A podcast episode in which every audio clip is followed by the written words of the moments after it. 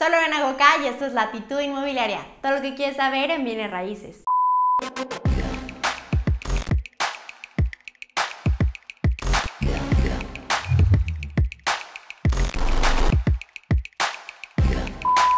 Y esta es la segunda parte de cómo abrir tu inmobiliaria desde mi experiencia, desde mi historia, así que espero que la disfrutes. Y fue aquí cuando me di cuenta que venía otro reto, ¿no? Porque ya no únicamente dependía de mí o dependía de una persona administrativa que me apoyaba, que de hecho también empecé a integrar a más del equipo y tuve asistente, em, empecé a recibir, em, bueno, estudiantes que hacían prácticas conmigo, que también era lo que al principio me negué rotundamente, yo no, yo no necesito un practicante que lo voy a poner a hacer. Y justamente una prima a la que yo fui practicante de su papá me dijo, oye, si a ti te dieron la oportunidad, lo menos que puedes hacer es tú darle la oportunidad a un estudiante de aprender de ti. Pero creo que era mi inseguridad de pensar de, es que ¿qué puede aprender de mí? ¿No? Y, al final del día me convencieron y en mi primer practicante pues me di cuenta que yo aprendí muchísimo de ella, ella aprendió muchísimo de mí, pero también me enseñó a delegar, ¿no? Que, que es de lo que hablaba hace un momento. Y bueno, ya posteriormente, como les mencionaba, integro a mi primer asesora inmobiliaria, que este creo que es uno de los grandes retos de las inmobiliarias, ¿no? Porque sabemos que muchas veces trabajar con personas de ventas es algo complicado y yo ya lo había vivido en mi anterior trabajo, como se los había eh, contado anteriormente. No quiero ahondar demasiado en eso porque ya lo tengo en otro video. Pero bueno, sabía que el equipo de ventas es complicado llevarlo y que tienen cierto perfil que de pronto es es, difícil, ¿no? Son personas mucho más sociales, mucho menos organizadas. Entonces, esto a veces complica un poco la dinámica si no sabes muy bien cómo guiarlos. Además que en el sector inmobiliario, pues es bien sabido que hay mucha rotación en el equipo de ventas, que a veces no existe mucha lealtad entre la empresa y el inmobiliario. Entonces, a mí me daba muchísimo miedo contratar a alguien y que ese alguien me comiera o se aprovechara de mí o tuviera tanta experiencia que me hiciera de vuelta y media.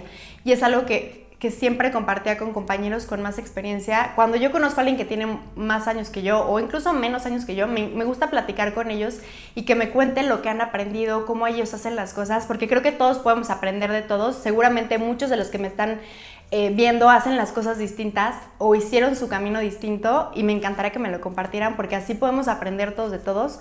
Pero bueno, una de las cosas que me decían es la importancia de contratar a personas que vayan de acuerdo a tus valores, a tus principios. Porque muchas veces queremos nada más al mejor vendedor, pero el mejor vendedor a costa de qué? A costa de mentiras, a costa de fraudes, a costa de tu reputación. Entonces yo estaba súper segura que yo no quería a alguien así. Uno de los tips que me dieron es que no necesariamente necesitas contratar a alguien en experiencia en el sector inmobiliario, porque esos son eh, se puede aprender, incluso la habilidad de vender se puede aprender. Sin embargo, los principios y los valores es algo que tú no le puedes enseñar a una persona. Es muy complicado volver a educar a un adulto. Eh, entonces yo había sido como muy reservada al, al, invitar a alguien a mi equipo de ventas y pues prácticamente mi equipo de ventas era yo misma. Pero yo sabía que tenía que empezar a delegar porque también ya no me daba abasto a atender a los clientes y yo creo que Dios me mandó del cielo a esta asesora. La conocí en una cita inmobiliaria. Ella trabajaba como independiente, em, pero me di cuenta que pues todavía podría aprender mucho más. Yo, tenía, yo he estado capacitando, capacitándome durante mucho tiempo y sabía que le podía compartir eh, algo de lo que he aprendido. Y al final del día le invité, le conté cómo trabajaba que obviamente pues yo entendía que al final del día ella seguramente iba a querer independizarse, pero pues que durante un tiempo podía trabajar conmigo. Y estuvo creo que más de dos años y se fue por la puerta grande, es decir, ella me dio las gracias, no hubo ningún problema, pero era una persona que iba muy alineada con mi personalidad, mis valores, mis principios. Y eso fue creo que el éxito de nuestra relación y que nos fuera también en las ventas. Em, Después fui integrando a más personas ya con la confianza de que ya había capacitado a una, de que le iba bien, de que me iba bien a mí, que teníamos buena relación. Obviamente vas aprendiendo eh, pues como a estandarizar tus procesos, ¿no? Porque cuando eres tú el único que lo sigue, pues es, es fácil seguirlos, pero cuando le enseñas a alguien más y quieres que siga pues ciertas normas, ciertos procesos de calidad, pues tienes que aprender a estandarizarlos tú primero para después compartirlos y seguir como ya una misma línea, que sería otro de los tips, ¿no?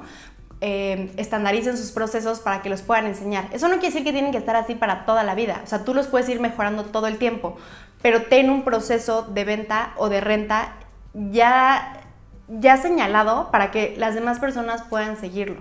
Eso es otro de los errores que he visto algunas inmobiliarias que no tienen sus procesos y se vuelve muy complicado para su equipo poder lograr lo que ellos esperan. Entonces, cuando contrates a alguien, yo te sugiero que no es tan importante su experiencia en el sector inmobiliario, es más importante, como ya lo mencioné, pues su actitud, sus valores, su integridad, eso es más importante. Tú le puedes enseñar eh, los procesos y tú le puedes enseñar de la industria, que es como yo lo he hecho. De hecho, esta chica fue creo que la única que tuvo experiencia en el sector inmobiliario. Posteriormente, las personas que he trabajado eh, no han tenido experiencia, yo he sido la que las he enseñado y he tenido en general muy buenas relaciones. Eh, siempre está este, este tema de, oye, pero es que ¿qué hago si me roba, si trabaja por fuera? En lo personal yo tengo la política de que las asesoras de venta que trabajan conmigo tienen que vender exclusivamente por medio de la inmobiliaria o rentar. O sea, toda operación inmobiliaria se tiene que hacer por medio de mi inmobiliaria. Porque pues si no hay conflicto de interés, ¿no? Obviamente tú le estás poniendo pues la, mesa servida tu equipo de ventas y pues no es justo que ellos se aprovechen y hagan negocio por fuera, ¿no? E, eso creo que se entiende perfecto, pero muchas veces la gente se aprovecha de eso y pues te, roba o te intenta engañar, ¿no? Eh, esto solo me ha ocurrido una sola vez y me enteré gracias a mi mismo equipo de venta que trato de tenerlo comprometido, trato de tenerlo contento, eh, trato de pagarles bien, que tengan buenas comisiones, porque también cuando ellos se dan cuenta que en otras inmobiliarias podrían ganar más, pues eso, eso también desanima y pues no son secretos. Al final del día es, un, es una industria abierta donde pues todos platican con todos y se van a dar cuenta si no le estás pagando bien. Entonces, eso sería otro tip, págale bien a tus empleados, pon estandariza este, procesos y, y, también compárteles un código de ética. Yo les comparto el código de ética de AMPI a mi equipo porque les permite tener como una guía de qué está correcto y qué no está correcto, porque hay cosas que a lo mejor no necesariamente parece que están mal, pero ya en el sector pues no están tan bien vistas.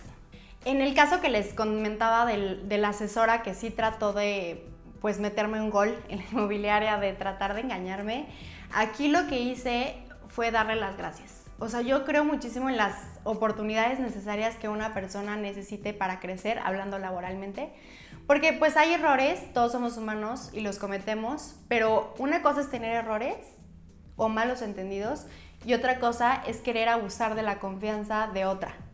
Entonces es algo que yo definitivamente eh, descarto, darle oportunidad a alguien que trató de eh, abusar de la confianza o tratar de engañarme, porque al final del día, pues si es tu propio equipo y no puedes confiar en ellos, pues qué te espera, ¿no?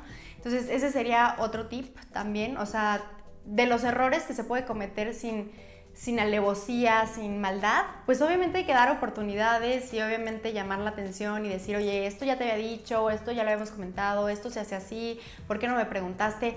Pero de eso, a que una persona trate de abusar de tu confianza, ahí sí yo definitivamente, muchas gracias, bye. O sea, ni siquiera necesité explicaciones y ella me decía, no, es que déjame te explico, no sé qué, y yo, no, o sea, definitivamente no, y esa es una de las de las moralejas que he tenido eh, durante estos años, eh, o sea, no, esperar que alguien me dé explicaciones si yo ya tengo mi verdad. Digo, al final del día depende de cada situación, pero en esa situación en específico yo ya tenía mi verdad y no necesitaba explicaciones.